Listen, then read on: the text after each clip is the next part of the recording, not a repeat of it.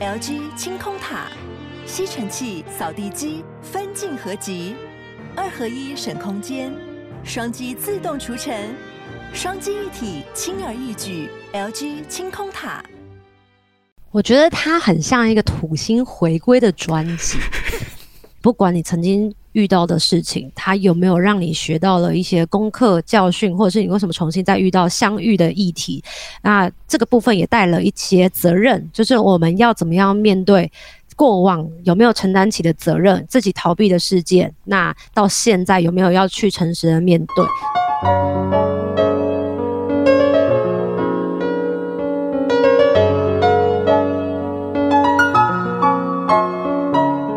本期节目由杨小黎代言的优质保养品艾希尼赞助播出。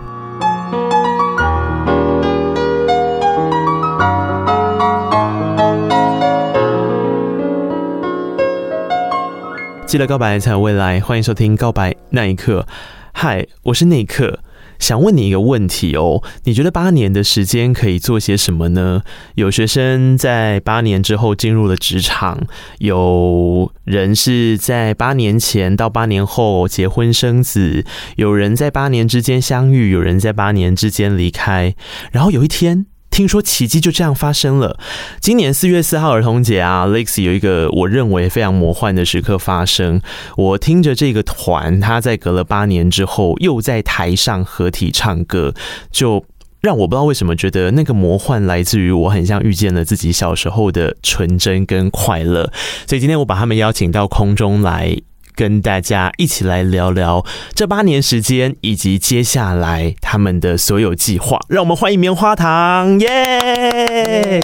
yeah！我是棉花糖的胜哲，我是棉花糖的小球。内克豪，大家好，大家好，嗨，大家好。大家如果听得出今天有一点这个延迟的状况，或者是有点顿呆的情形，原因是因为为了遵守防疫呢，我跟棉花糖的小球和胜哲，我们用远端的方式录音。等一下有点状况的话，就请大家多多包涵。待在家里的时间还是可以做很多事啊。呃，胜哲最近都在干嘛？我我我，因为因为我的小孩照顾茉莉，他对叫茉莉，他他就是他现在幼儿园小班嘛，然后因为现在又延期到第三级，又延期到六月十四岁，他已经已经待在家十几天。但是我觉得蛮开心，就是我每天就和我妻子。就一起陪他玩，嗯，很开心嗯。嗯，你跟大家不太一样哎、欸，就是很多家长就是一听到小朋友要就是一而再再而三的没有办法到学校去上课，听说都蛮崩溃的。哎、欸，我觉得可能是就是有点比较习惯了，因为我他从小时候出生就是我们一起互相陪伴，嗯，就是因为我们的工作比较自由，都是在家里，所以几乎都是二十四小时在一起，然后。但是就是也是不能出门，也是有时候会想要晒太阳，然后就只能看着外面的太阳。Oh. 大家真的都是现在加油度过这个难关。然后接下来我要来 Q 旁边一直在做表情的庄娟英了。哎、欸，我没有 Q 你，你是不会自己主动插话就对了。因为我怕累个。哦，你本人真的蛮累个的，但没关系，我们等你。对啊，所以所以我就想说，我怕那个，然后我就一直在想说，什么时候时间点到底要插 插进去，然后聊这个话题，想说那不要打断大家的那个中间的那个时间。哦，啊，庄小球，你最近都在干嘛？我最近是在家里做主播啊，每天煮饭给大家看啊，告诉大家怎么样做菜啊，嗯、然后分享、嗯、哦。因为疫情的关系，所以我开始真的把我以前喜欢的东西拿出来跟大家。做疗愈的个案这样子，其实这段时间做了还蛮多案子的，反而更忙。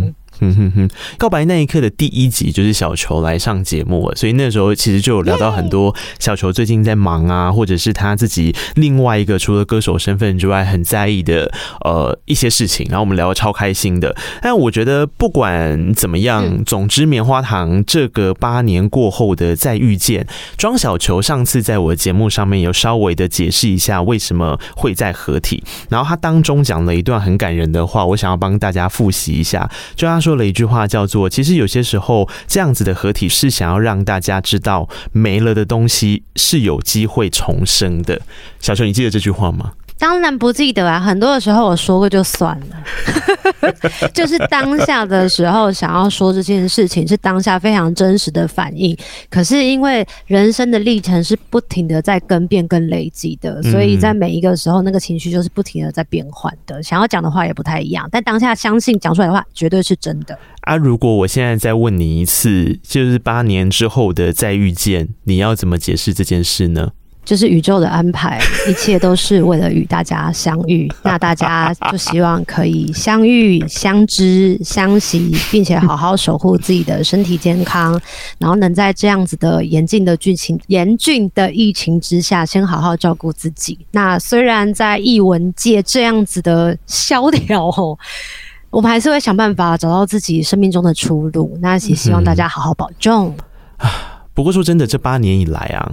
就是两位各自在忙碌的过程，我想庄小球比较常出现在大家面前跟大家聊聊天，然后音乐事业也持续在进行嘛。他之前发了两张个人的专辑。那老板，你这八年的时间过得还好吗？我我其实蛮蛮开心这这八年的时间内，因为因为其实这八年我我分成两两个阶段，就是前四年其实我还是持续在做幕后的音乐工作，嗯，那。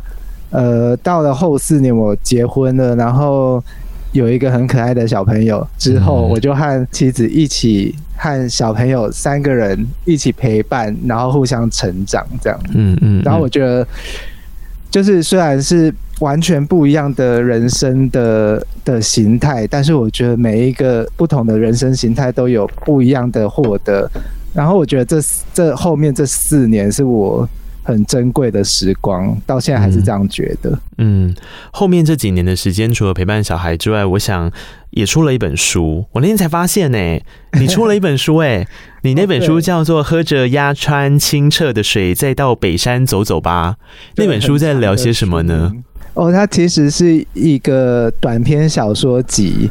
那它里面有几段故事，那每一个故事都是一个独立的，所以有些故事比较长，有些故事蛮就是很短，但我觉得其实蛮好阅读的。可是小小球都会说很难懂，是吗？是吗？他不是很难懂，他是非常艰深。我看了他的书，就会发现自己真的皮没有办法，没有资格称自己为文青。很多人都听了我的音乐，看了我的文字，就会说：啊，小球长得这样，小小娇小可爱，然后喜欢一些这样子的东西，他一定是文青。看了沈胜哲的文字，我才想说，我真的是自叹不如，我就是一个很肤浅的人类。等一下，有那么夸张吗？哎、欸，大家要知道啦，庄娟英可是出过专辑名称叫《巴斯特耳朵》这种，它就是音音译呀，Bastard Ear。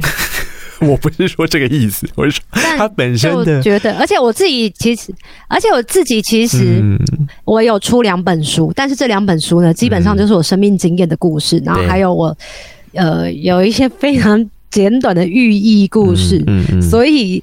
跟盛泽的作品来相比，就会觉得我们两个很有一个很奇怪的呃互补吗？比如说像盛泽在自己的音乐作品上都会写得非常的朗朗上口，然后浅显易懂的让大家很快的就可以进入到歌的状态跟投射在歌曲里面。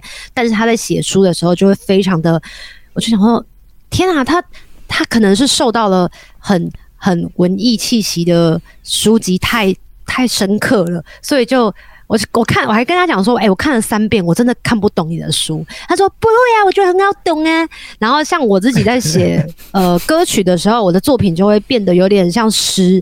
大家就会听不太懂，很难进入状况。可是看到我写的书，不管是真实世界，或者是二十八道的什么料理书，大家都会觉得哦，好好懂了，这就是庄鹃瑛平常私底下的样子。嗯嗯嗯，我觉得我大概懂小球的意思。我这样子翻译翻译，我觉得 其实主要应该是因为这本书它带有一点点在描绘时刻跟画面吧。我在猜，从书名上看起来，然后从书的介绍里面，它又有一些角色的。设定，所以它并不是日常随写的散文类的东西，所以才会出现刚刚小球所讲的那个样子的差异，对吗？对啊，就是它，就是它，其实每一篇短篇都是一个想象中的一个创作。那因为我想要试着把音乐，然后把画面，就是大家看着书可以想跟着那个画面一起想象带。嗯，那它不是那种。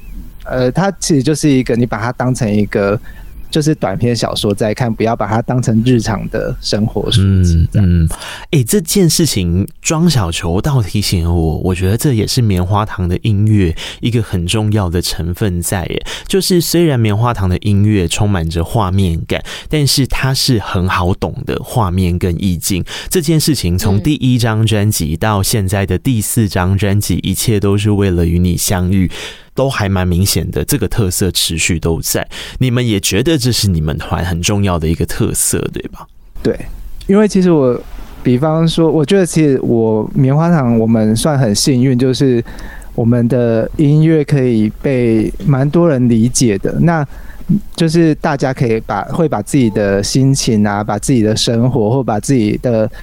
经验都带入我们的歌曲里面。那因为其实很多的时候，我们在创作这这些歌的时候，呃，其实都是想要写给自己，可是可以跟大家有一些引起一些共鸣。我们觉得其实棉花糖一直是一个很幸运的团体，我是这样觉得。嗯，所以我刚才说四月四号那天不是儿童节嘛，然后我觉得他们的演唱会办在儿童节这件事情是一个非常。美丽的存在，因为怎么讲呢？我觉得现在大家生活过得特别忙碌，这跟当年发第三张专辑《不被了解的怪人》的时候，已经是完全不一样的状态了。就时间走得很快，然后现在的人，他们不管是听觉上的习惯，或者是视觉上的习惯，都是碎片化，都是被压缩的。可是，在越是这样子复杂、多元、多种性的情况之下，我觉得回去听棉花糖的创作。然后再听到他们这张专辑跟过去的一些对话的时候，是莫名的会很快乐的，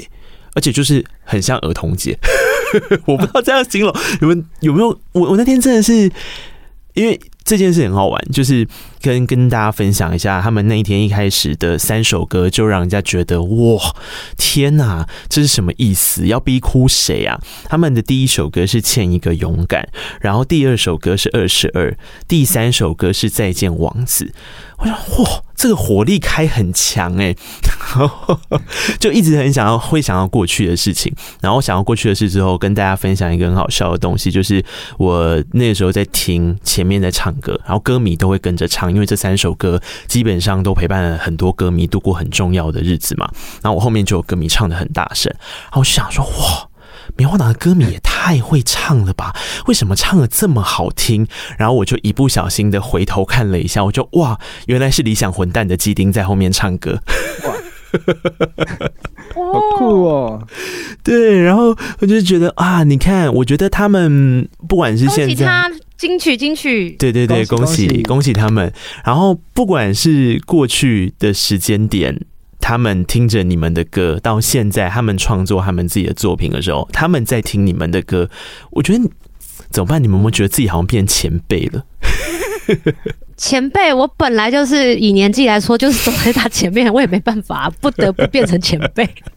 但是知道他非常喜欢棉花糖这件事情是超开心的事，因为我记得他原本五月十四号的演唱会是邀请我去当他的演唱会嘉宾的，那时候其实是非常希望有这样子的合作的，但也因为疫情的关系，然后种种原因就没有办法再合作。不过前一阵子他也私讯那个 Instagram 有邀请我，就拍了那个照片，比如说现在居家防疫到底我们在做些什么呢？然后我也提供一张我正在吃泡菜过的照照片给他，就觉得哦，很蛮有趣的，可以用这样子的算是前辈的身份，然后跟现在大家就觉得哦，他他们这样子新鲜人士算是新鲜人士吗？也就一起有互动，我觉得对我来讲是一个很好的。一个方式吧，也会，我还记得我那时候跟他讲说，我希望以后是真的有机会跟他一起合作。我其实我其实这一次相隔八年，然后再回来回来做棉花糖，其实我也觉得我很像一个新鲜人呢、欸，就是你反而觉得你像新鲜人。对，因为小球小球这八年一直没有间断在做相关的音乐工作，那、哦、那我其实觉得我其实再回来，我觉得有点时代完全不一样。比方说八年前的社群啊，或者是直播都没有那么的盛行，或者是资讯量没有那么大。那这一次八年回来，我就是在疫情之疫情比较严峻之前，我们有上一些通告。嗯，那像是很多通告就会加上直播，或者加上一些社群的互动。嗯，然后我就觉得对我来说都是很新鲜的事情。嗯，所以小球也是前辈前辈。没有，我在想对你们来讲应该也也还行吧，就是至少你们自那一天四月四号大家所看到的状态是非常好的。然后也的的确确，你们很厉害耶！你知道他们用了一个什么吗？他们用了一个那个是不是十年前左右的街访啊？就你们去做的街访，就是那个是我们十年前在做同一套节目的时候，然后我们想要做一些串场的影片，然后所以我们。把那个十年前的影片拿来十年后播放，然后因为主题是副科场嘛，所以我们想要虽然有新的东西，但是有一些旧的东西还是想要留着。对呀，其实那一段街访我其实很印象深刻的就是最后有一对夫老夫妇，对，然后他们他们说。呃，你觉得什么？就是我们记得是问说，你觉得什么事是不会忘记的？嗯，然后那个他们就说，同甘共苦就不会忘记了。对，我记得这个超级感动。我记得那时候就是办完演唱会，然后我就收到有很开心，这个演唱会是复刻的，然后就会私讯问我说，那为什么你以前的有几段影片就不见了？然后他们就说，以前那个你。告别影片很感人啊，然后为什么就没有放进来？然后我那时候也是一愣一愣，想说哦，因为记得在十年前的时候，我们其实是以死亡为主题，就很像人生是一段、嗯、一段旅程，从出生到死亡的所有的过程，嗯、所以最后的节目其实是我的一个告别影片的。然后就会有很多人来跟我讲说，哦，我觉得小球是一个什么样子的人，巴拉巴拉巴拉巴拉的。所以那时候，哎、欸，如果有档案，可不可以寄给我？我好想知道哦。我也好想要再看看当时你们跟自己说什么话。好像好像那个网络上，就是 YouTube 上，好像是可以找到之前有朋友录的那个影片，是看得到、哦。那你这边还有吗？好像已经没有原，因为那以前的档案都很小，对，以前的档案都不会像现在这么巨大。真的，真的，所以画质其实都都其实没有很好的。因为我今天做访问的时候，我就在 YouTube 上看说，其实最早最早的棉花糖到底可以到多早以前？我发现好像差不多在零九，就大概再见王子第二章的时候留下的影像比较多。就那个时候也比较常跑校园嘛，然后还有比较呃，那个时候我记得你们又回去，因为棉花糖的起点是街头演唱嘛。可以这么说，对不对？然后他们有回去师大的一些公园啊，做小小的演出，那些好像都还可以找得到。但是在更早之前的，真的就是没了，就是没了啦，很少哎、欸。之前好像好久以前哦，都忘了。然后有一次我就说：“哎，大家有没有我街头的影片？”就有人放我长头发的影片，但是它上面其实是没有写棉花糖的，因为那时候那个路人根本都不知道我们是谁，而且没有办法知道那个 YouTube 的那个人到底是谁。然后我就想说，点完了想说：“哇，好青涩哦！”然后就看完就把它关掉了。因为过去就也没有智慧型手机，它大家随时传啊或什么的，通常有人要刚好身上带着数位呃数位相机才有机会录起来，录起来它还要传到 YouTube 上面去。哎、欸，我们这样子讲，就真的很像是我在访问一个老团呢。我们确定要继续这样子把这个话题延续下去吗？这样才有经验可以分享啊！而且我们是历史历史的这个团体，不是啊？我我知道，因为我刚刚其实想。然后问你一个问题是说，正是因为过了这么多年跟大家合体的第一场演出，而且大家那个时候没有期待到后面有一张专辑发行嘛，只是想说哦，你们可能搭几首单曲，然后在演唱会上做一个复刻版。所以我在想，那个时候的节目流程设计，还有包含我刚刚念的歌单，它一定都是有经过一些。概念上的想法，对不对？呃，这一次环岛旅人计划复刻版，它的歌单，它虽然主题是围绕在复刻，但是它歌单是主要是小球安排的。那我觉得它的歌单，小球放了很多的巧思在歌单里面。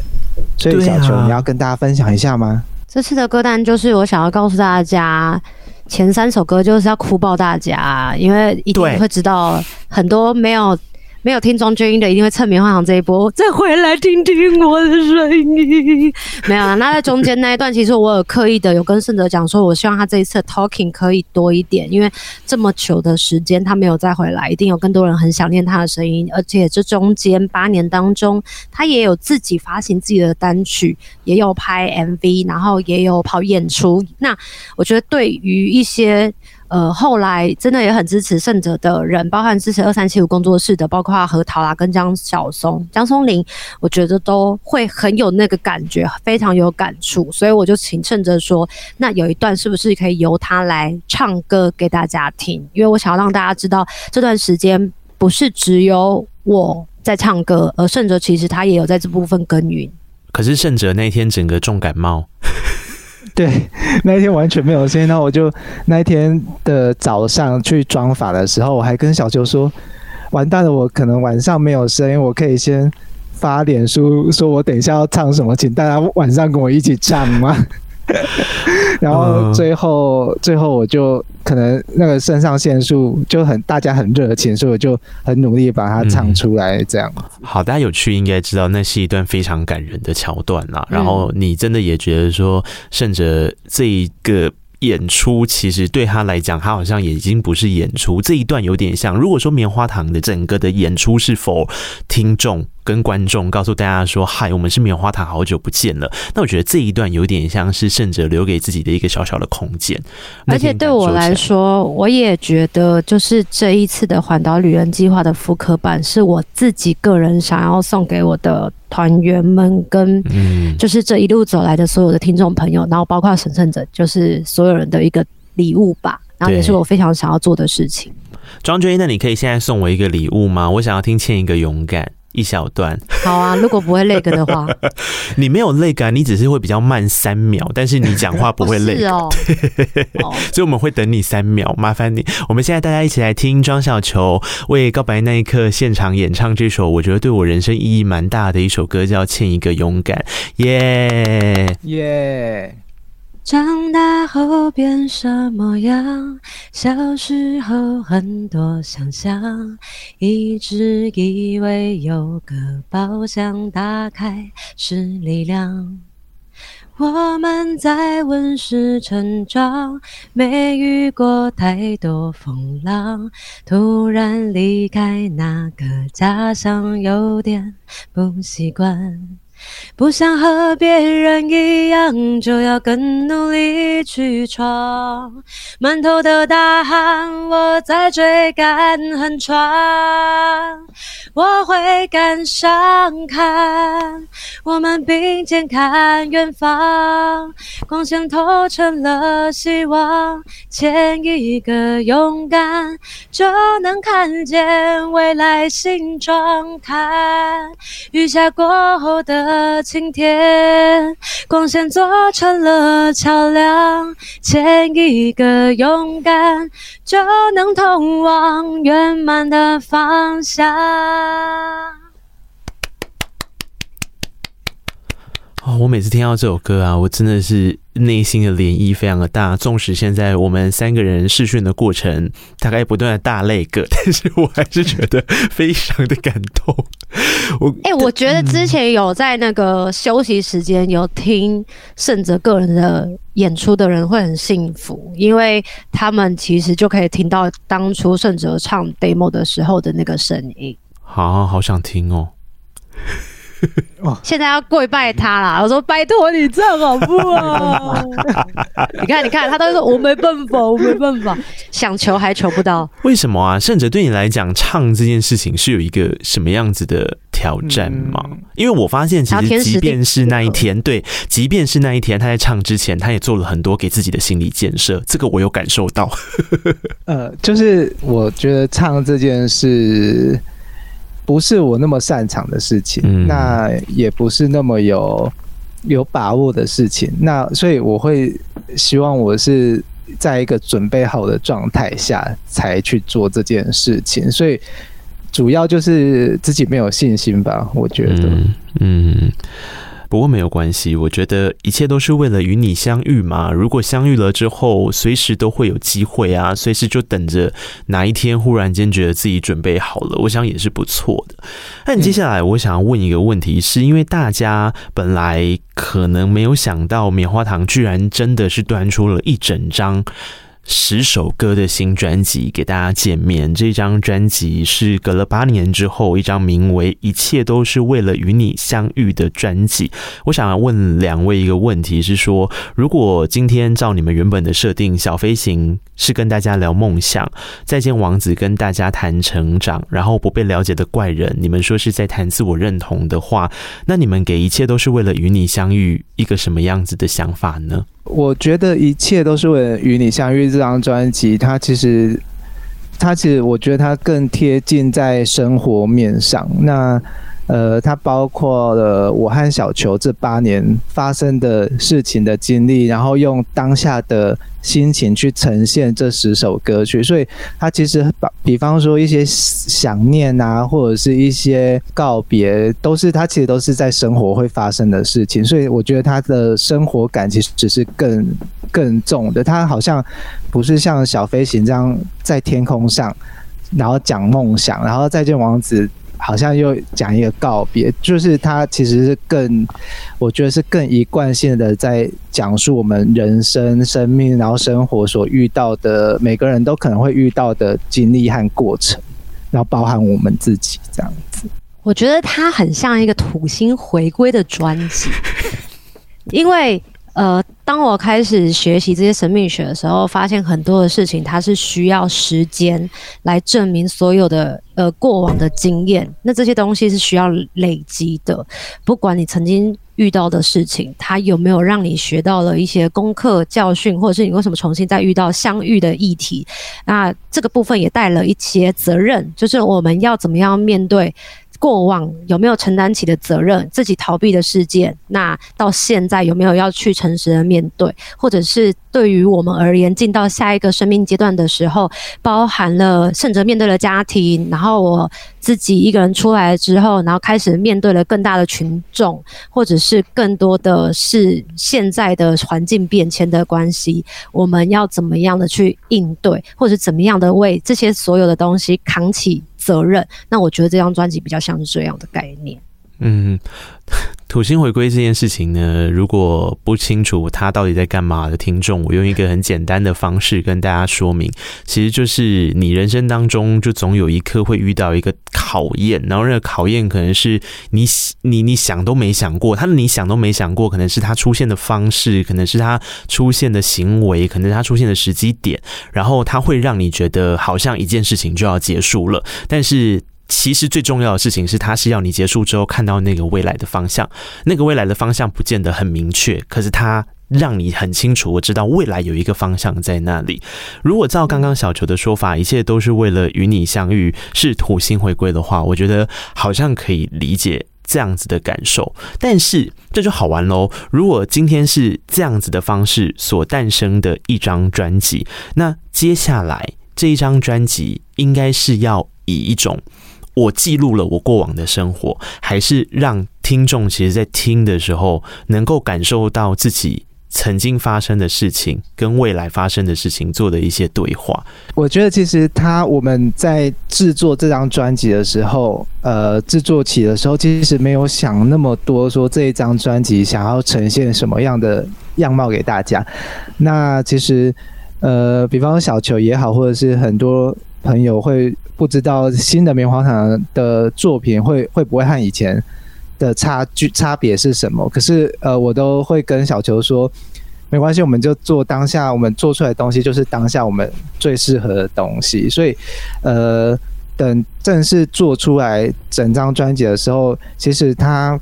可以包含检视过过往的自己，然后也可以包含包含你想要面对现在的生活，或者是你希望未来做什么样的事情，这样子。所以我觉觉得这张专辑它其实是蛮，就像刚才说的是，就是生活感是很强的专辑。嗯，其实刚刚胜哲讲的就是土星回归的一个概念，他只是用一个白话文去讲完它。谢谢他补充了这所有的一切，但必须要说，在整个做专辑的过程当中.我们的确也是学习到了彼此过往，呃，在这么久没有合作的之后的再合作，真的是有开练习到了一些东西的。因为我想要讲的事情是，我记得也是有一次我跟小球，不知道哪个场合录音的时候有聊到。其实成长的过程，大家都会发现，特别小球一直都在线上嘛，大家会想到一件事情是，歌迷会长大、会成长、会离开，也可能会迎接新的歌迷。所以，呃，过了八年之后，怎么样诞生一张专辑，是能够让旧有的歌迷他可以感受到哇。当年的青春，其实现在还是有机会再感受到。可同时，他其实需要成长的，就是他的感受空间是要跟着一起长大。我觉得这个议题的选择上面，就会变成是。它很自然而然的变成了你们创作的时候会去思考的问题吧？因为这张专辑，我觉得跟以往的创作模式非常大不同。以前我们几乎是二十四小时黏在一起的，所以在创作只要有一点点小的灵感，就会跟对方讲说：“诶，我今天上课的时候我写了这么多的东西，然后你有没有任何的有感觉的字，你拿去然后去用，或者是我写了哪一大段，然后他就会说：好，那我来看看。其实那时候是非常的。”有点像是相互依存的状态，在创作或者在生活。但是这一张专辑基本上我们都是各自的在自己的世界里面去诞生这些东西，去孕育这些作品。所以真的要等到作品挑选的时候，呃，这张专辑其实我参与的程度反而就是跟过往的程度上其实少蛮多的。那。对我来讲，很多人喜欢这个作品，我也会觉得是一件很开心的事情，因为他们真的是看见了胜哲在制作能力上，或者是在歌曲的写作上，然后甚至在呃整个要让这样子的音乐给现在的大家有一个很期望跟希望感的呃一个这样子的氛围，他真的是很有能力的一个人。我觉得这一次的创作其实蛮好玩，因为就是。如我们刚才之前所说的，因为科技都不一样的，那所以这一次创作，其实我和小球是两个在不同的地方，然后可能透过一些通讯软体或者是是视讯的东西在讨论。我觉得是，或者是一些就只要都是透过科技在讨论，在不见面、没有见面的时候，所以我觉得它其实是一个蛮蛮有趣的创作过程。我们刚刚在讲的部分，其实有点像是前期在想专辑概念，还有在做创作的时候。可这样录音，大家当然就是回来开始准备要配唱，开始准备要进录音室去完成这张作品。那这一次在专辑制作上面，其实是把棉花糖的一些老班底带回来了，对不对？对，呃，这一次其其实我。呃，这一次的制作班底跟从第一章、第二章、第三章，其实都重叠性其实蛮高。嗯、那因为八年来，其实大家在自己的领域上都有很大的进步，或者是更多的想法，然后或者是细节更多。所以，比方说小，就连小琼，因为这八年他有自己很多的创作，然后很多的舞台剧啊、演戏的经验，所以。例如说，小球这一次在制作的时候，在配唱的时候，他可以呃给更多有趣的声音，让这张专辑更精彩。那所有的制作班底也都提供了很棒的的素材和很棒的想法，所以我觉得这张专辑是就是大家一起完成这张专辑，我觉得很开心，因为我自己很喜欢，那当然也是希望大家喜欢。这样，嗯，庄小球，你有没有觉得？廖伟杰做你的专辑的时候，跟做棉花糖的时候，他他其实放了两个不一样的脑跟巧思在里面。他不只是做专辑的时候放了两个不同的脑，他连对待我跟对待胜哲的态度跟那些说话的口吻都完全不一样。我觉得胜，我觉得是男人之间的那种，你想说，哦，男人到底他们之间平常也没有什么在联络，跟他们那个心系在一起，有可能是因为他们是有家庭的关系，哦，但非常的明显的会感觉到，呃，小。杰在做棉花糖的编曲的时候，他其实就是有点像辅佐的身份，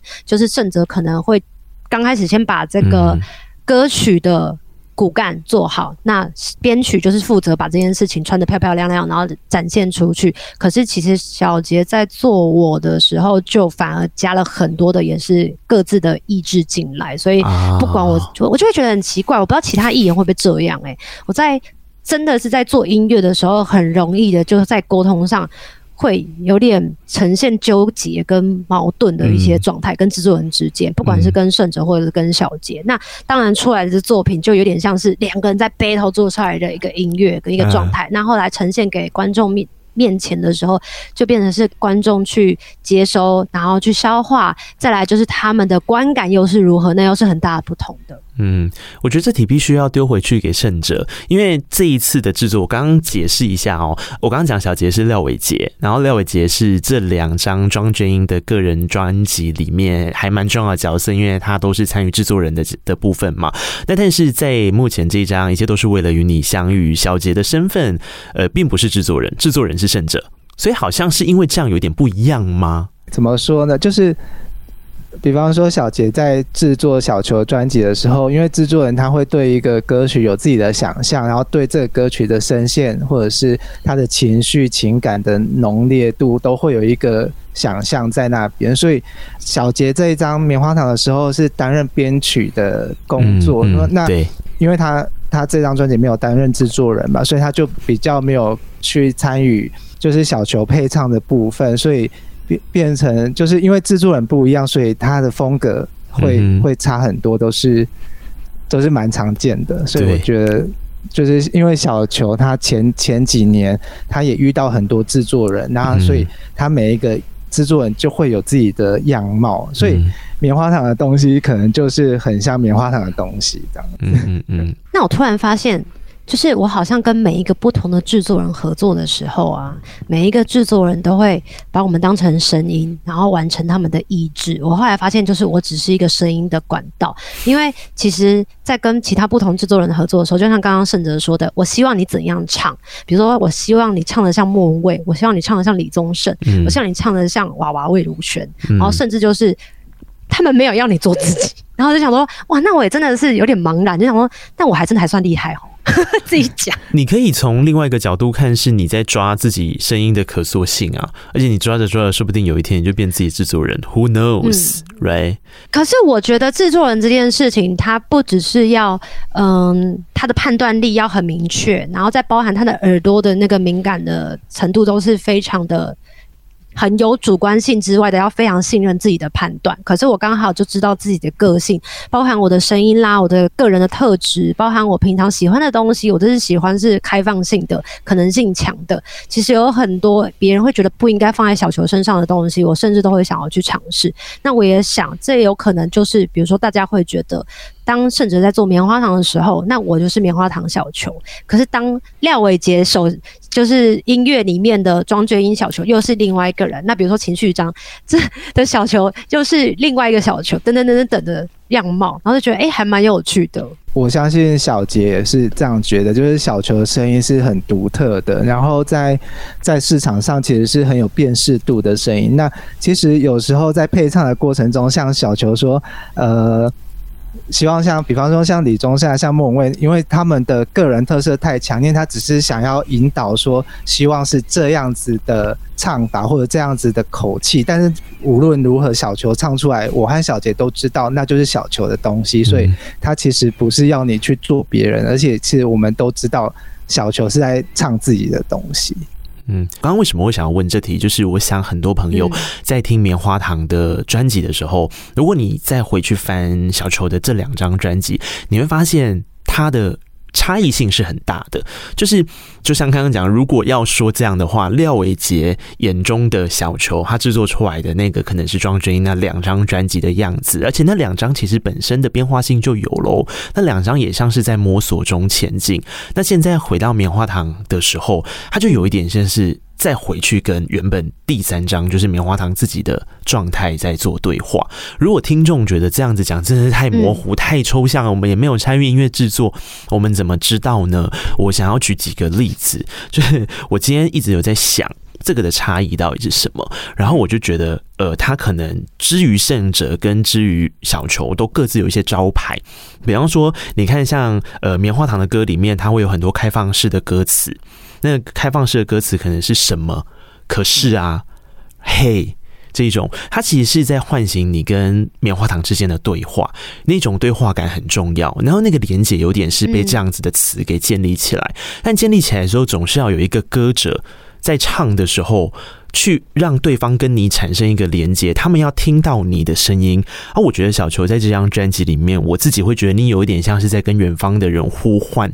在帮他们打气，所以一开始小球的唱法，你看哦，你听听听听到后面，其实小球是越来越熟，因为你如果有觉得他们之间的关系达到了一种哦，我已经跟你对话到了，我们接上线了，其实接下来应该是走进你内心里面，所以最后是一个三拍子的小步舞曲的方式，去让他有一点快乐的，然后有点淡淡的作结嘛，对不对？嗯嗯，我觉得这一次的曲序，我觉得。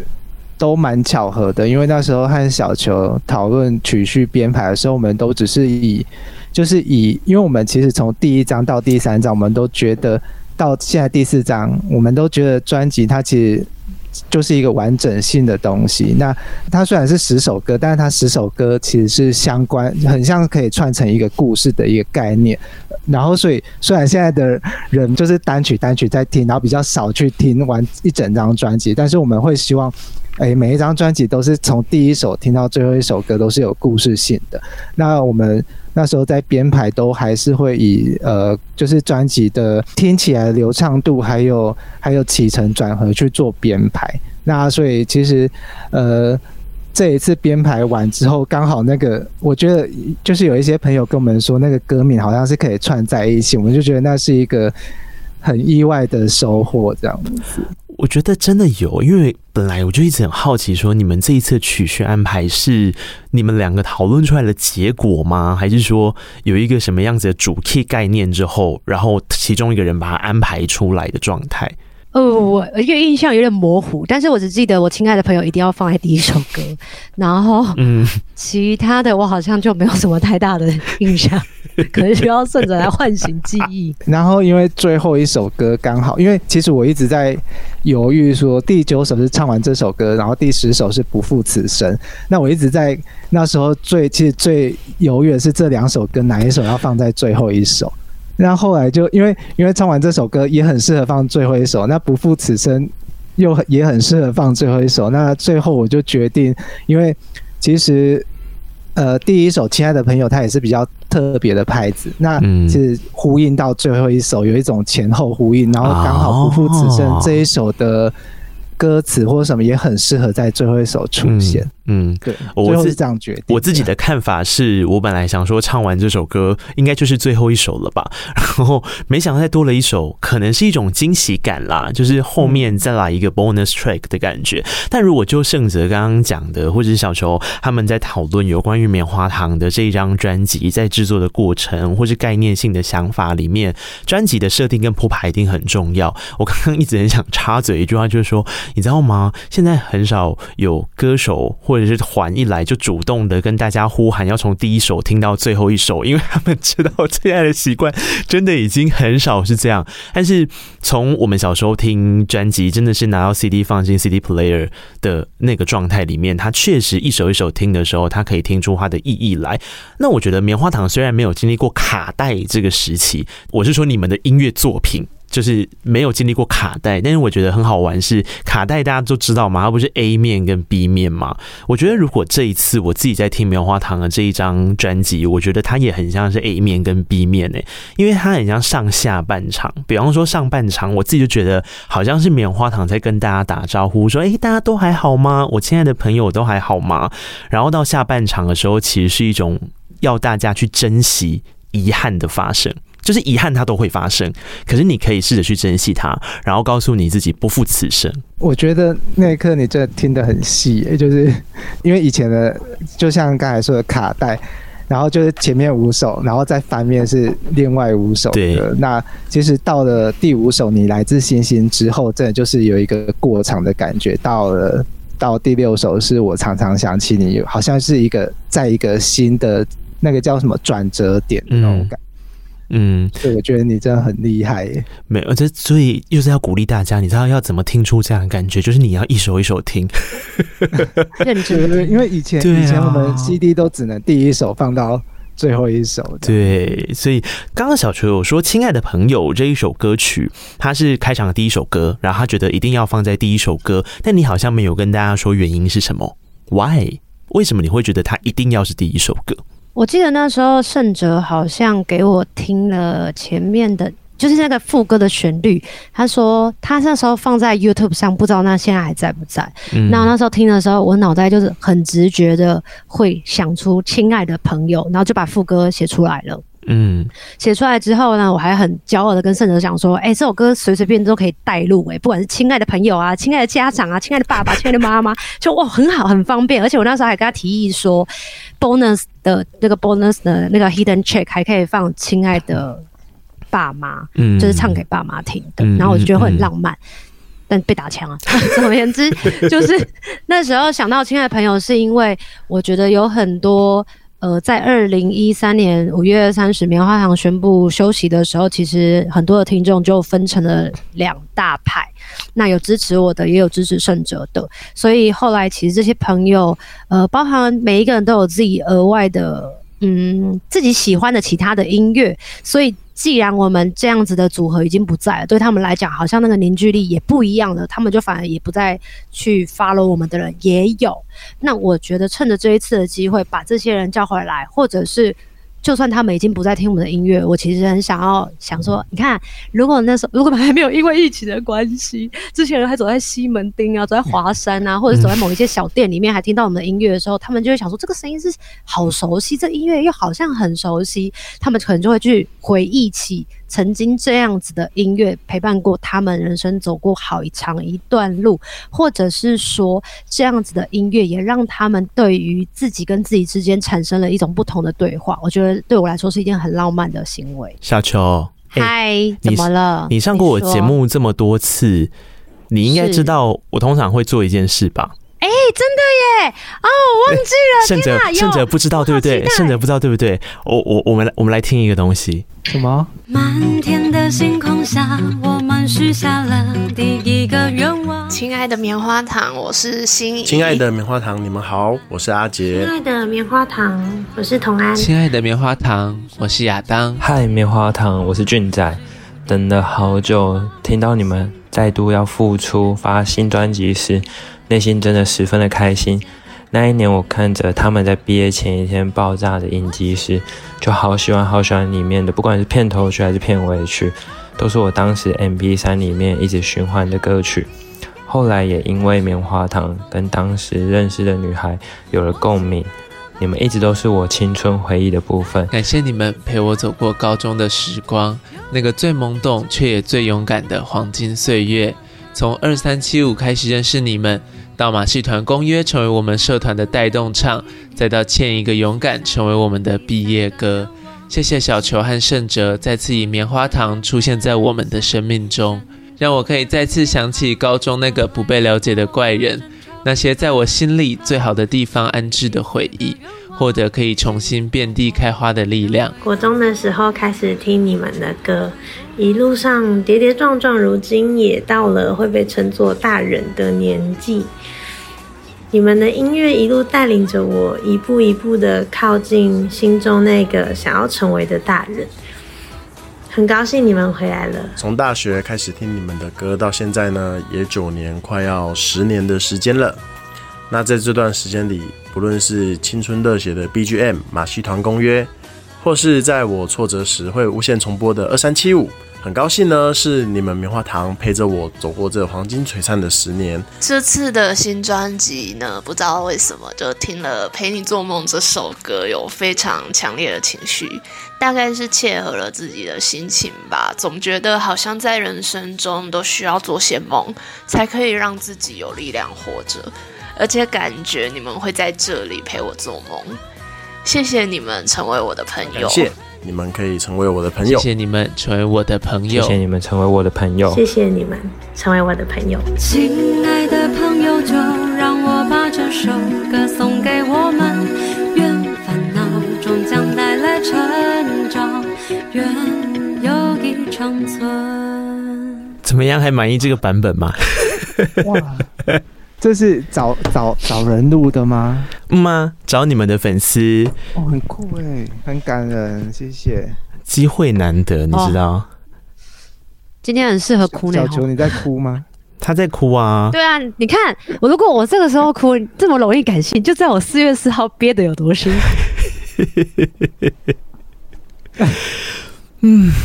嗯。谢谢那一刻，谢谢大家。这一段有一点点是我一直在想说，当我听到《亲爱的朋友》这首歌的时候，其实我内心想的是什么？然后对我来讲，好像就是，其实他也有点像是在跟歌迷说，好，即便我们有一段时间没有见面了，然后即便我们以为不会再见了，可是当你们跟我们问好问候的时候，我都还是觉得很开心，然后也谢谢你们都还在。谢谢大家也都还在，谢谢或者是谢谢大家已经回来了。嗯，就算以后不一定不知道还会不会有继续，但是就希望大家可以好好珍惜现在。而且听前一阵子那个看到 The Fur 的那个呃，确定就是没有继续要组团的消息，就觉得哦。真的是人跟人之间的缘分，真的是很难讲。哦，我也有看到，好像是哎、欸。可是人生就是这样子啊，你好像也没有办法说预期未来要发生什么事。你看，我们当时敲好通告的时候，我也不会想说我必须要克服这么多水逆的时候会出现的障碍啊。但其实也很难想象，就是总有一没有想象到那么有一天，就大家必须得戴口罩出门，然后对，或者是甚至就是要在家里待那么久，除了什么谈恋爱不准，所以被禁足之外，就没想到说哈，长了这么大还要被禁足，对啊，就是像小球说的，其实那个怎么说，人生很难去预测你明天会发生什么事情，呃，比方说我们我们去年的时候就是。呃，疫情刚开始的时候，我们会觉得啊，这个疫情怎么可能会这么久？嗯、也许明年的这个时候早就好，大家大家都可以出国了。对，结果没想到今年反而比去年还要再严重，所以其实就真的是要珍惜每一个当下。而且我觉得，比方说，所有每个人的相遇和离别，不管那个时间相遇到离别的时间有多长，就可能可能几个月，可能好几年，那其实。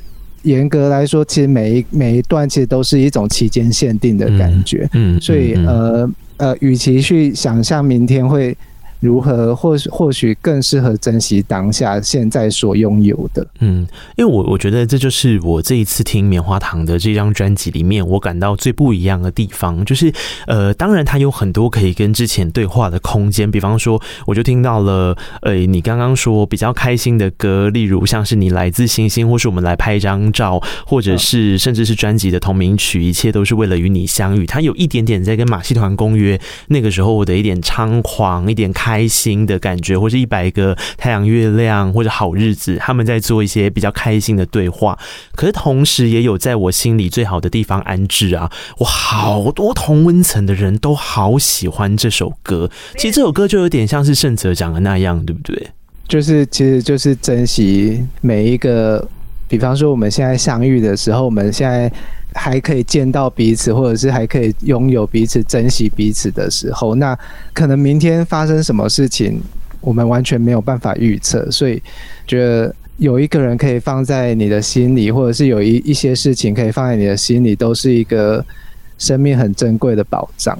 嗯，我觉得审慎者有一个很让人家摸，比如说等，大家都说什么双鱼座是让人家摸不着的，我觉得神圣者才叫做让人家摸不着的。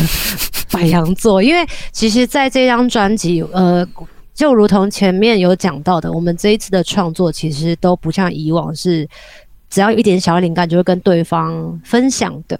那没有那么的密集的接触，所以其实这张有很多的歌曲，如果都是盛泽创作的话，那我其实从来都没有问过他，也没有跟我分享过他为什么要写这样子的歌。嗯嗯嗯、很多的时候问他，他就是带过，然后就很想说：嗯、天啊，这个男人心里面到底在想些什么，才有办法写出这么多朗朗上口、嗯、又可以打动别人心的那种让人家投射的歌曲？嗯、但怎么问就问不出来，就想说、嗯、那算了，不要问，我就自己脑补自己的画面，然后唱出他可能想要的那个声音。嗯哼，对我我觉得他跟你之间的合作，确实是把你一个我我觉得大家很怀念，或者是大家会引起共鸣的一个开关给打开了。啊、我我我其实坦白说，我也不知道那是什么。你看，我听你音乐听那么久，我也不太知道业力吧。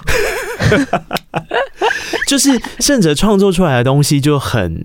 搭上你的东西就是很棉花糖，你大家都这样讲嘛？你你们应该有看到最近你们的底下的留言，对不对？大家就是会说，嗯，对，这就是棉花糖，嗯，棉花糖回来了。没有，是因为他们没有像那个 FIR 的状况。就是我胜哲之后，可能又找新外人一个主唱，说不定他以为就说，哎、欸，又棉花糖，哦，那个也很 OK，也是有可能的、啊。空中可以？我觉得不是啊，我的意思是说，我的意思是说，就是因为大家这是无可取代跟比较性、嗯，我懂，我懂了，我懂了，那个感觉，嗯，可是。的确，这一次也交出了一些，我觉得我好像比较没办法连接到之前棉花糖的一些歌，然后也的确打动了一些人。刚刚有一段歌迷最后不是有提到吗？就他们听这张专辑的时候，他觉得好像被照顾到的那一首歌曲，其实是第二首歌叫《陪你做梦》。这首歌就比较特别嘞，我觉得以棉花糖的声响来说，其实《陪你做梦》这一首歌，我觉得它它反而是我觉得。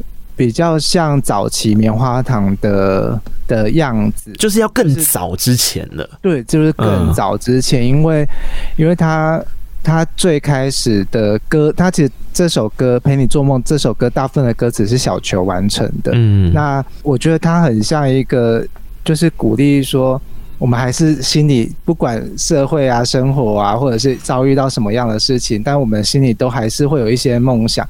那比方说，里面有一句歌词是“呃，做一个做过的梦”，那有点像是我们一起再把以前做过的梦，然后再拿出来再做一次的那种感觉。所以我觉得他他其实比较像是一种友情的，一起去做梦，然后一起去去做更多想要完成的事情。那他可能不一定会会最后真的会完成，可是那经历的过程，在友谊来说，我觉得都是很重要的。对啊，你看圣哲刚刚讲的那一段是做一个做过的梦，那是当时可能没有实现的梦。嗯，你都知道岁月从不会停留，你也知道它会带来什么，可是它也带走什么。陪你做梦，其实这首歌，它对我来讲是写给我已经离开的朋友，这样子。嗯、那，嗯、呃，后来在离开棉花糖之后，我的生命其实有很大的转变，包括跟更多人去接触，更多人可以跟我更，就有点像世界观都打开了啦。嗯、所以开始也慢慢的随着大家的年纪的增长，或者是，呃，刚才开始有发现身体的病痛，对啊，然后就要面对一些生离死别的时候。就会有更多的感触，当然也在成长的过程当中发现了有一些东西是没有办法再挽回的，比方说癌症，比方说直接被医生宣告呃放弃急救等等等等之类的一些我觉得更现实残酷的事情。所以我就说这一张很土星回归啊，大家不懂的话就是把刚刚顺德那个白话文再重新听过一遍，哎，其实就是这个意思哦。那如果想要听听更深的话，其实那一刻也有讲到土星回归的意思哦。对，所以对我来讲就是一个。考验，那考验有分很多种不同的形式，嗯、像胜哲结婚也算是一个某一个部分的考验，嗯、像是重新的在组团，在组团过程当中，我们有经历到了很多的开心跟不开心，还有面对的一些难题跟困境，其实包含呃，其实都是这个议题里面的，然后再包含我们必须要面对生老病死，嗯、我觉得非常明确的就是我们自己的爸妈都老了，嗯、然后身体状况或者是大家都已经知道不可能再跟过往。一样了，我们没有办法再这么的青春，这么的稚气。然后看，你看，如果我们现在说穿了，如果我们真的现在还是小屁孩，我们就会说：“拜托，出去呀，夜唱啊，管他的嘞之类的。”可是我们现在没有办法了。嗯、那可能在做音乐上面，甚至他也其实在呃之前也有说，他可能以前可以卖房子啊，干嘛的，然后把把演唱会做得好。可是他现在。的那个做演唱会的心态，或做音乐的心态，其实是比较像是我有音乐做那就好了。嗯、那我的心态也比较不一样，就是比如说像以前就只要依附胜哲，胜哲旁边就是胜哲说什么就哦好啊，没问题啊，都 OK 啊，随便啦之类的。嗯、但是现在也因为这八年当中有自己的主见，就反而就开始慢慢知道，哎、欸，彼此想要的一些音乐的方向啊，或者是想要。传达的一些概念，甚至是未来的走向，嗯、其实真的有很大的很大的差异。嗯、那我觉得这都是成长的一环，然后非常重要的。所以不管从棉花糖第一张专辑《小飞行》、《再见王子》到《不被了解的怪人》，甚至我们中间发行的一些单曲，到后来陆续的包含了这一张作品，我觉得大家其实都可以听到的是时间带给我们的一个很大的成长礼物。对我，我就很喜欢我刚刚所说，我听到下半段的时候，其实是告诉大家，遗憾就去珍惜它。其实有遗憾的发生，嗯、是世界上就是这样啊。但你意识到那个遗憾正在发生的时候，总比你错过了它，然后你也不知道，你也没有再再去想它，然后等有一天你才发现你已经离那个错过太远的时候来的可惜。嗯、所以很多首的歌曲都在告诉你的事情是这样子啊，还是。没有没有要跟你说，呃，没事，就是明天就是好日子，我们一起就是开心出发。但反而是我今天最后想要带来的歌曲，我觉得也蛮适合，就是这一次的现在整体的状况。然后真的大家在听棉花糖的这张专辑的时候，默默的可以得到一些稳定的力量。我在想那首歌就是我个人非常喜欢那个编曲啊，徐延培编了一个很棒的、很温暖的调性。那首歌叫《明天会好》。我还是这么相信。对，因为其实我很呃，这是我我们之前找就是徐元培，就是 Eric，、嗯、之前找他都是他帮忙弹吉他。那那这一次就是想说，呃，找他就是专门编这一首歌。嗯、那他其实，在沟通的过程和他教教的过程，他其实很贴心，因为他知道。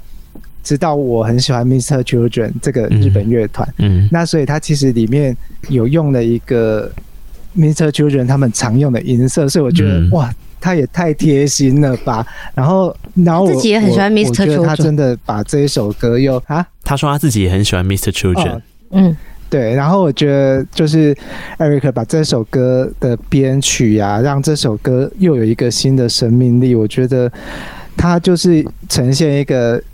我们会相信明天不管发生什么事，就算今天再烂，那都会相信，好像觉得明天好像真的会好的那种希望感。嗯，我觉得很喜欢。大家去听这首歌的时候，可以听一个感受。为什么我会说它其实很温暖之外，它带着很多的。被照顾的感觉，原因是因为他后面的编曲把很多的声响放进去，你会觉得好像不是只有一个人，你不是孤单的，是很多人在旁边陪伴着你，对吧，小球？嗯，而且我最喜欢这一首歌，还有一个很大很大的部分，就是沈圣哲终于开他的金口，因为 我记得那时候 要唱中间那个 feeling 的时候，然后我就说，哎、欸，沈哲，我觉得你应该也要一起唱，因为那感觉很感人，你不觉得吗？什么的？他说，嗯、哦，我不要唱了，我不想唱歌。我说可以，你一定可以，这么简单，拜托拜托你一起唱这样子。我说之前其实我们在呃幸运和 TSC 的演唱会的时候，我们有唱那个金色海洋，然后就很多人都有跟我分享说，很希望那一首歌可以变成一个呃完整的作品。嗯哼，对，但一直都没有办法实现这个梦嘛。那我就说，那这首这张专辑每一个人都有成长的东西放在里面，包含了 Eric 这次用他的编曲，然后陪伴了我们成长，然后这些。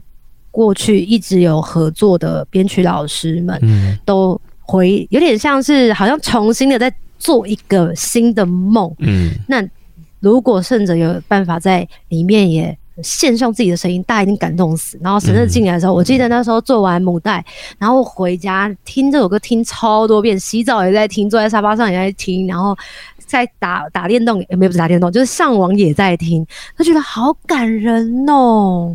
对啊，你愿意开金口哎？哦，因为就是一个很长，因为就是我原本只是想说。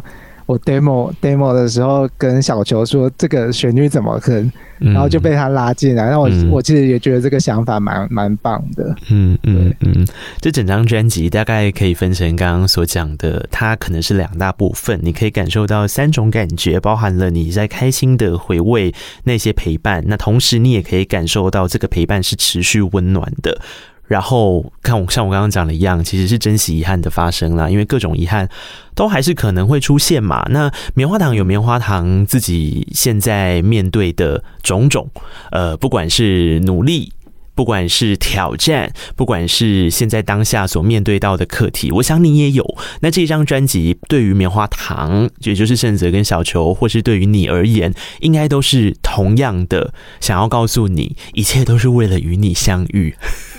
虽然我不知道这场演唱会现在会是什么样态，你们会知道吗？目前还因为疫情真的是有点，目前还没有很很确定，也还没有很稳定的，所以我们就就还是且就是也也也像也像也像疫情的状态一样滚动性修正。对，好像只能这样，因为本来原定说就像是追不到的另外一个喜欢的人。没办法，我觉得在大家这个时间点，或许音乐可以带来一些什么，但是对于演出来说，可能就真的要多加观察。因为本来是说，以合理来说，其实应该是已经售票，甚至是完售的状态，但是那个贩售的这件事情已经延期了。嗯、那到时候演出预定在七月十七号的北流，会不会再有变数？我想大家还是要多关心棉花糖的 Instagram 跟 Facebook。然后听说你们最近也开始在思考说，在疫情当前。刚刚老板有讲，就是他现在必须要试着适应这些新科技们。你们有打算做一些什么，对不对？就是可能想说在家，因为我们现在就是大部分的通告都是在家完成的。嗯，那所以其实，在没有通告的时候，我们可以想说，比方说现在。新的科技，IG 会有直播，以前 IG 直播不会有那种四格的画面。对，然后现在现在有了，嗯，这个好像也是蛮有趣的，可以，比方说小球在他家，我在我家，然后我们可以试试看这样的直播，然后比方说把朋友也拉进来其他的画面里面，这样，同一个画面里面，对，很好玩。大家就持续关注吧。然后棉花糖此时此刻一切都是为了与你相遇，正在希望你跟他们分享你的感受。呃，如同我所认为的，这个几乎是跟我的青春画上等号的乐团啊，就与大家再次的相聚。所以很希望你在跟他们互动之余，你也可以静下心来，你花三十六分五十八秒的时间去点开专辑，按照顺序。把他们想说的去感受，去听过一遍。嗯，也很希望，就是不管有没有听过棉花糖，把棉花糖当成旧团来听，或者是把棉花糖当成新的朋友来认识，也都好。希望大家可以在疫情的期间多听这张专辑，因为这张专辑会给你很多的一种希望感，或者是一种温暖，甚至是今天从头到尾都一直提到的陪伴。那不管是嗯、什么样的状况，我们都一定要相信，就是明天会好，然后也要相信，就是好好照顾自己的免疫力提升之后，一切都会好。嗯，因为不管未来是美好的、遗憾的、温暖的、伤心的，要相信这一切都有原因。因为棉花糖这张专辑其实也告诉你，一切都有它的原因。开始有它的原因，结束有它的原因。如果撑着自己走不下去的时候啊，你可以听听看《小飞行》、《再见王子》、《不被了解的怪人》，到一切都是为了与你相遇。因为棉花糖的音乐永远都在哦。没错，谢谢棉花糖，今天克服一切难关，我们 总算完成了这段录音。好，也谢谢一路听到现在的朋友。棉花糖加油！谢谢大家，身体健康，我们一起度过疫情。也希望大家如果要知道棉花糖更多的消息，可以到 Facebook 跟 Instagram，然后去。听听我们，如果大家想要看到我们脸长怎样的话，大家可以去 YouTube 看 MV。之后我们也会有更多的，比如说线上的活动，在 YouTube 可能会跟大家见面哦，敬请期待。对，然后如果你同时在听 Pocket 的朋友啊，那个就听完这几周。Podcast 先不用急着关哈，那个求之不得。庄娟英小姐刚刚漏讲了一个，她最近在忙碌的事情，就是还有开了一个自己的 Podcast 节目。哎，这个节目集数可是比我还多，她是我 Podcast 界的的的前辈。我我就是大家的前辈，大家的前辈，捡起来放，捡起来放。谢谢今天这个前辈乐团棉花糖到空中来，谢谢。希望疫情过后我们再相见，拜拜。好的，拜拜，拜拜。本期节目可以在 Apple Podcast、KKBox、Spotify、Mixer Box、First Story、s o n g On、Google Podcast 等等平台收听。欢迎听完订阅、评论、留言，谢谢你让我知道你在听。